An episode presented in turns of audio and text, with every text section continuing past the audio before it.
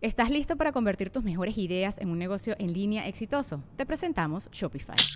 Tal vez no lo sabías, pero nuestro podcast More Than Mamis es un negocio y lo empezamos por supuesto para desahogarnos y hablar sobre la maternidad, no para convertirnos en expertas de ventas y del e-commerce. Así que sí, necesitábamos ayuda para vender nuestro merch y poner en marcha nuestra tienda. ¿Y cómo suena con Shopify?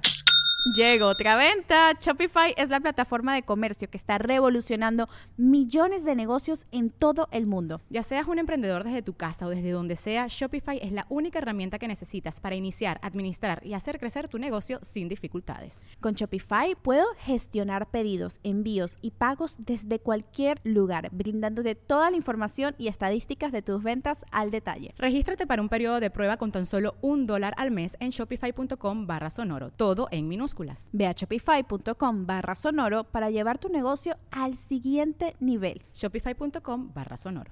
Welcome to the Listening Time Podcast. Hey, everybody, this is Connor, and you're listening to episode 60 of the Listening Time Podcast. Of course, I want to give a shout out to all my members, super members, and family members.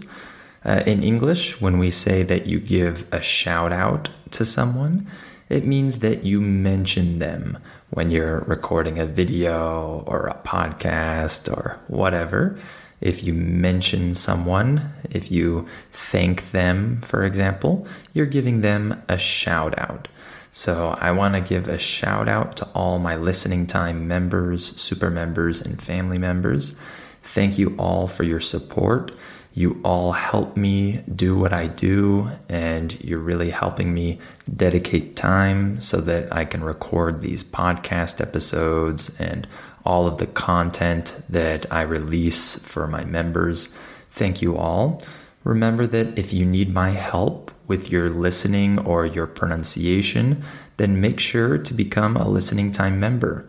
You get my specialized training, my listening practice seminars uh, where I help you understand native English when people speak fast. Uh, I help you identify the real sounds of English, and I help train your ears so that you can listen effectively and, like I said, understand fast English. So make sure to become a listening time member if you need my help. Click on the link in the episode description below this episode that's patreon.com slash listening time. And you can sign up to become a member there. And of course, if you want my advanced podcast episodes, then become a listening time family member. In my advanced episodes, I talk about different topics, just like in this podcast but I talk at normal speed. I talk fast. So you get the chance to practice with real English. And of course, you have the transcript to help you understand what I'm saying.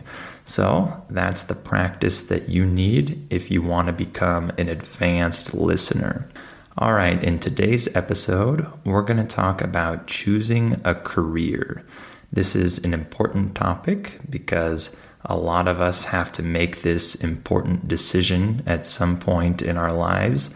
So I thought it would be a good topic to talk about on an episode. So we'll talk about that today. And before we get started, remember that if you need the transcript for this episode, you can find that below this episode in the episode description. So click on that if you need it. Also, remember to share this podcast with anyone else who might find it useful, anyone else who's learning English that you know. And also, remember to give this episode a rating. Uh, give it a five star rating and give it a review if you can. This really helps the podcast grow and helps more people discover it. So make sure to do that if you're listening on Spotify or on Apple Podcasts, and that really helps me out. Okay, let's get started. Are your ears ready? You know what time it is. It's listening time. Okay, so let's talk about choosing a career. So, first of all, let's talk about the importance of this decision. So, it's very important to choose the right career because it's going to define your path. Uh, in English, when we say define your path, this means that it's going to determine where you're going to go, in what direction you're going to go. Uh, the word path refers to some trail or way that you take where you walk and you go in a certain direction. So, choosing your career defines your path uh, for the future. Of course, it doesn't define everything, it doesn't define your whole life, of course, but it pushes you in a certain direction and it's going to influence your future. Obviously, this can change. You can change your career, you can uh, stop doing one thing and start doing another thing. Uh, of course, you can always change your career, but it's important to try to get the right start, to try to make the right decision at the beginning. So it's really important to choose the right career because it's going to define your path. And of course, it's going to determine uh, what university you go to or what program you do to get trained. And it's going to determine what decision you're going to make when you have to decide uh, how you're going to get educated or trained to do that job. So that can really affect uh, your life in that way. And of course, it's important because it's going to affect how many job opportunities you have. Uh, if you choose uh, a certain career path, then this might open the door to many opportunities. Uh, in English, when we use the phrase open the door to something or that opens many doors for you, for example, it's talking about opportunities. It's talking about options that you have. So, depending on which career you choose, it might open more doors or it might open fewer doors for you. So, that's another important reason uh, to choose the right career. And lastly, choosing the right career can affect your level of happiness. If you choose a career that you end up not liking at all, you might not be happy. Uh, in English, when we use the phrase end up doing something, this means that in the end, after everything happens, this is the result. So, for example, if I say, we were planning on doing a lot of things yesterday and we wanted to go to many places, but we ended up staying home and doing nothing. This means that after all that we planned and everything that we talked about, in the end, we didn't do anything. So that's the phrase end up.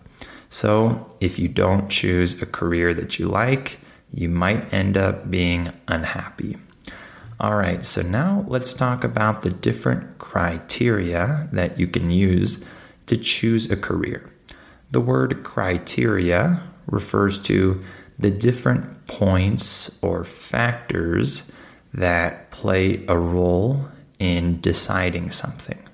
Okay, so when you choose the criteria uh, for a decision you're going to make, you're choosing the different things that your choice needs to fulfill. For example, if I want to hire an employee for my company, I have certain criteria that the employee needs to meet. So, for example, my employee needs to be 18 years old. They need to have graduated high school. They need to have some experience in the field. These are different criteria that I'm using to choose an employee. So let's talk about the different criteria that you might use when choosing a career. So, first of all, one of the most important criteria is salary. Obviously, we want to choose a job that we really like, we want to choose a career that we're interested in. But if that career isn't going to make us any money, then we're probably not going to choose it. So, salary is a big factor when it comes to choosing a career. Uh, that phrase that I use a lot when it comes to, this phrase just means uh, when something happens or regarding something. So, when you're choosing a career, it's important to consider the salary. Or, one important factor regarding career choice is the salary. So, when I use the phrase when it comes to, this is what I'm saying. So, when it comes to career choice, salary is important. So, it's important to determine what type of lifestyle you want. Some people want a more luxurious lifestyle than other people. So, someone who wants a luxurious lifestyle, they need to get paid more, of course. And someone who doesn't need a lot of luxuries, someone who just wants a modest lifestyle, will probably have more career options because they don't need that big of a salary. So it's important to determine what lifestyle you want personally. And so, for example, if you need a lot of money, if you want a high paying job, there are certain industries that are going to be more attractive for you. For example, medicine. Uh, we use the word medicine to refer to all the different jobs in the medical field, all the different types of doctors. So, if you want to earn a lot of money in the US, you can become a doctor. If you look up lists of the highest paying jobs in the US, uh, most of the top jobs are jobs in the medical field, different types of doctors, uh, different types of specialists. So, of course, this is a good field to go into if you want to earn a lot of money. Uh, also, dentistry is a good field. Uh, if you become a dentist, you can also earn a lot of money. And law, if you become a lawyer, you can earn a lot of money as well. And engineering, uh, there are different uh, subfields of engineering, and most of them pay well. In English, when we use the prefix sub, like a subfield, I'm just saying one field within that bigger field. So we have the field of engineering and then subfields within that bigger field. So different types of engineering. And one other good industry that you can go into if you want to earn a lot of money is the IT industry. For example, you can become a programmer. And in many countries around the world, programmers earn a lot of money compared to the average worker in that country. So, for example, when I talk to my students in different countries, uh, a lot of them are learning programming or they want to switch their career to an IT career because they want to earn more money. And in their country, uh, programming or other IT jobs pay a lot more than the average job in their country. So, salary is a very important criteria to consider when choosing a career. Uh, next, let's talk about interest. This is another really important criteria. You want to like what you do. So, if you just want a high salary, if you just want to earn a lot of money, of course, there are different fields that you can consider, but some of those fields are going to be more interesting for you than other fields. So I think that most people would find themselves unhappy if they have a high paying job, but they hate their job, right? It's not all about the salary. You want to have some interest in what you do. Uh, of course, you don't need to absolutely love your job and everything that you do. There are plenty of people that uh, earn good money and they don't love their job, but they're okay with their job. And I think that this is fine. You don't need to absolutely love your work, but you don't want to be unhappy in your position. So you want to make sure that you at least somewhat like the career that you've chosen.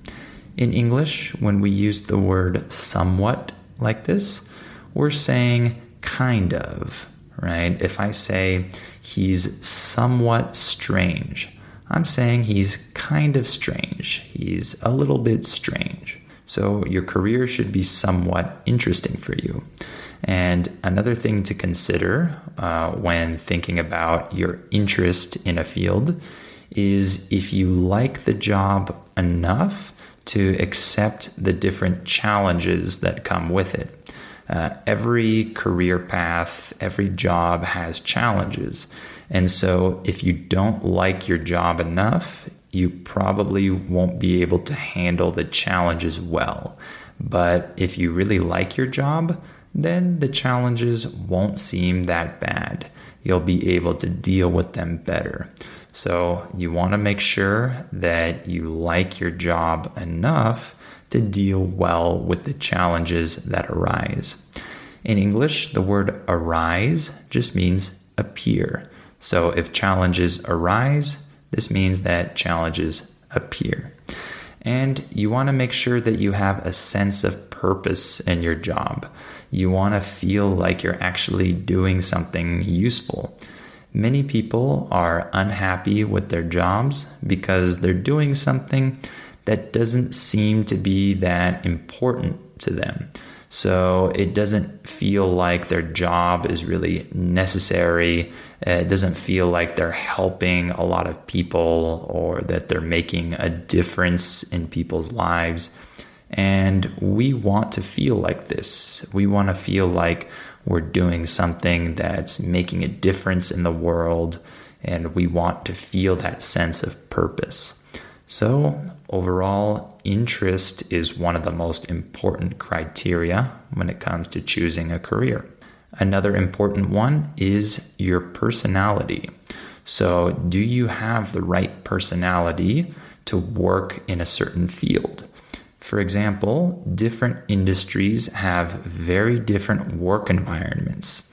In English, the term work environment refers to the place where you work, the type of uh, atmosphere that's there. Uh, you might work in teams, you might work alone. It might be a very controlled environment. It might be a very flexible, relaxed environment.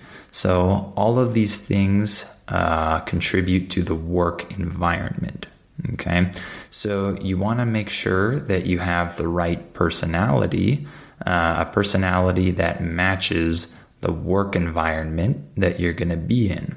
So, for example, if you're not really good at communicating with other people and you don't like socializing a lot and you like to keep to yourself, then you probably don't want to work in a field that requires you to talk to other people all day. By the way, the phrase keep to yourself means that you don't socialize a lot, you don't talk to other people a lot, you kind of stay quiet and you like to be alone and not interact too much. If this is the case, then we can say that you like to keep to yourself. So, if you like to keep to yourself, then you probably won't want a really social job, right? And vice versa. If you're a really communicative person, if you love socializing, then you probably won't like a job that requires you to be alone uh, without anyone else around you for many hours. So that's important to consider.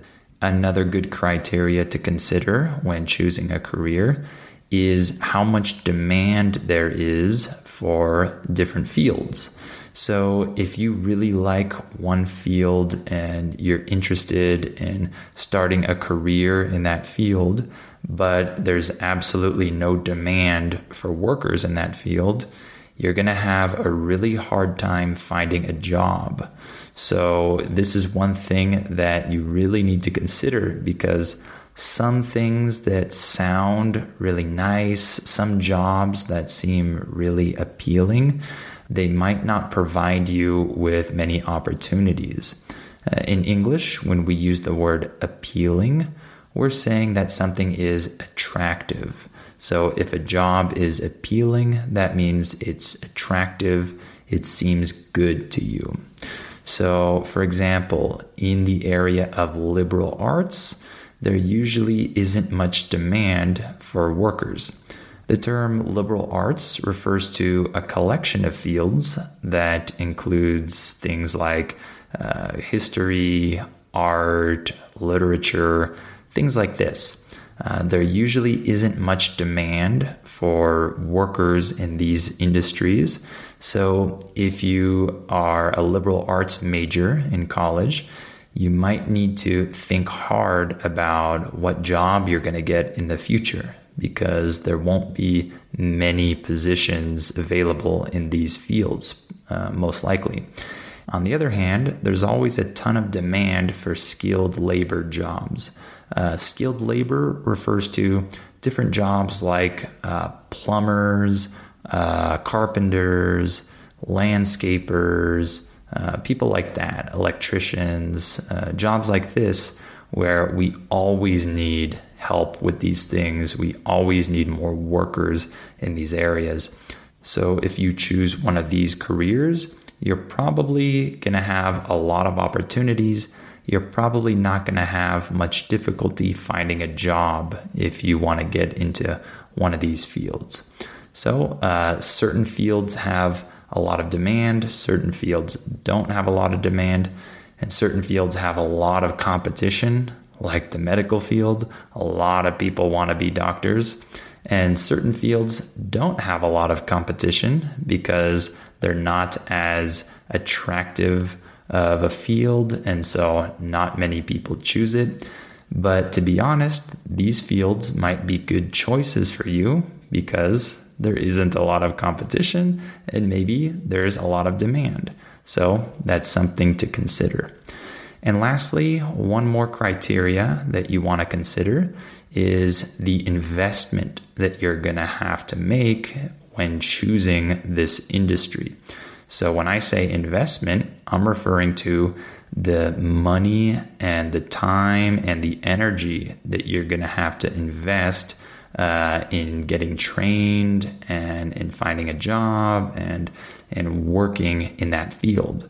So, for example, depending on what career path you choose, uh, you're going to have to go uh, to school for more years or fewer years sometimes. If you want to become a doctor, you're going to spend many more years learning in school than if you choose a different job. So, this means you're going to have to invest a lot of time, a lot of money uh, to get trained so that you can become a doctor afterwards.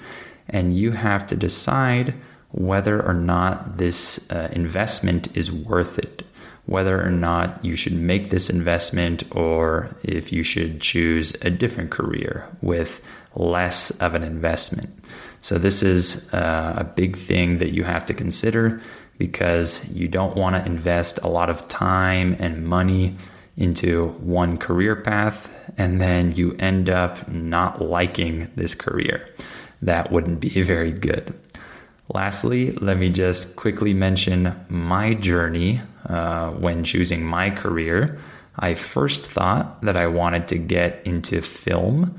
Uh, in English, when we say get into a subject, it means that uh, we want to enter into this field or we want to learn this thing. So I thought I wanted to get into film and work in the film industry. But then I very quickly realized that it wasn't for me. I didn't like it. And then I wanted to be a high school teacher. And then I very quickly realized that I wasn't going to do that either. And then I decided to become an English teacher for uh, foreign uh, English learners. And that's partly what I do now. And then from that, this drove me to become more of an entrepreneur in a sense. And so now I have this podcast, I have my YouTube channel, and I'm trying to reach a bigger audience. And of course, I have my membership. And so that's what I'm trying to focus on now. And so I've taken a lot of twists and turns in my career path. This just means that I've gone in many directions, uh, and now I'm uh, trying to be more independent and more of an entrepreneur so that I can reach more people and help more people and have more freedom. So that's a little bit about my journey uh, in terms of choosing my career. All right, so we'll stop there for today. Remember that if you need my help with your listening or with your pronunciation, click on the link in the description below this episode to become a listening time member, super member, or family member. And you'll get my specialized training to help you understand native speakers when they speak fast. And if you become a super member or family member, you get my pronunciation seminars, which will help you uh, speak English with proper pronunciation. And if you become a listening time family member, you'll get my advanced podcast episodes, which will help you reach an advanced level of listening. Also, remember that you have the transcript available in the episode description, so click on that if you need it. All right, thank you for listening to this episode, and I'll talk to you on the next episode of Listening Time.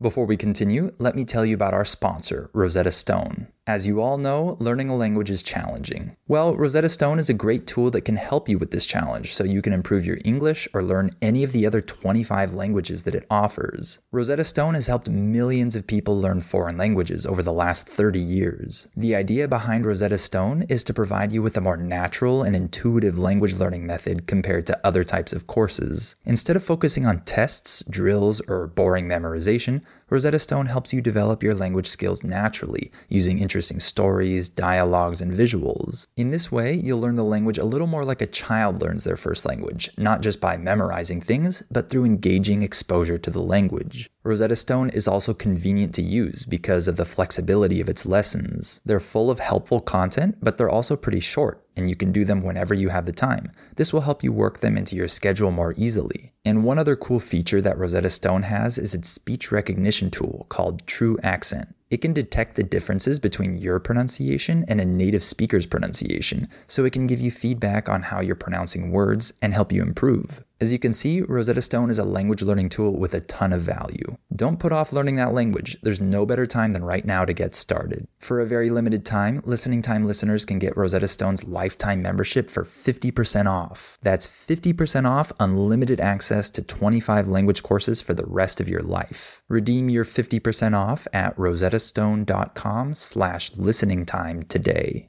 ¿Quieres regalar más que flores este Día de las Madres? The Home Depot te da una idea. Pasa más tiempo con mamá plantando flores coloridas, con macetas y tierra de primera calidad para realzar su jardín. Así sentirá que es su día todos los días. Llévate tierra para macetas Bigoro por solo $8.97 y crece plantas fuertes y saludables dentro y fuera de casa. Recoge en tienda y sigue cultivando más momentos con mamá en The Home Depot. Haces más, logras más. Más detalles en homedepot.com diagonal delivery.